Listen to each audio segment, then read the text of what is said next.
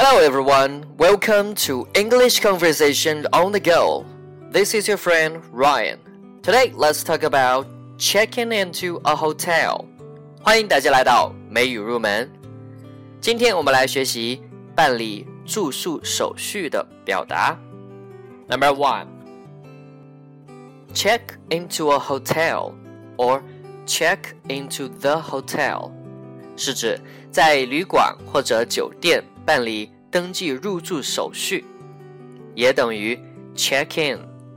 check in 是最常见、最简单的说法，也可以说 check in at a hotel or check in at the hotel. Examples We'll check into a hotel as soon as we get to Taichung. 我们一抵达台中就会去旅店办理住宿手续。Let's check in before we have lunch at the hotel. 我们先在旅店办理住宿手续，再吃午餐吧。那么它的反义词办理退房手续可以用 check out。check out of a hotel or check out of the hotel. Example If you check out after 12 noon, you'll have to pay for another day.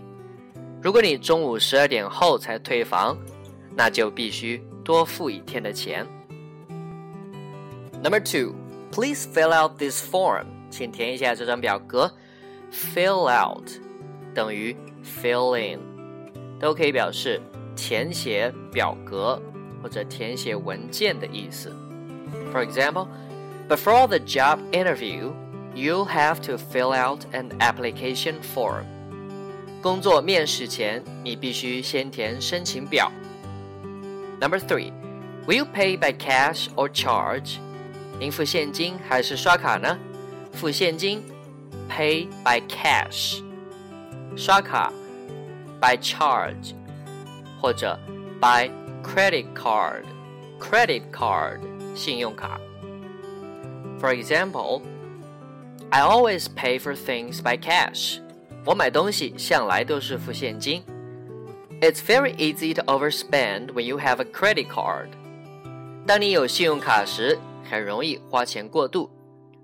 Charge 除了做名词，还可以做动词，表示收费、要价。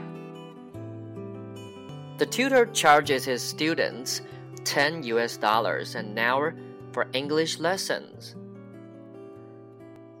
Number four, do you have any luggage? 你有行李吗？Luggage 也等于 baggage，都可以表示行李，但是呢，它们表示的是包括了袋子、手提袋、箱子、包包等所有的集合，所以是不可数。前面不能加 a 或者 one, two, three 等数词。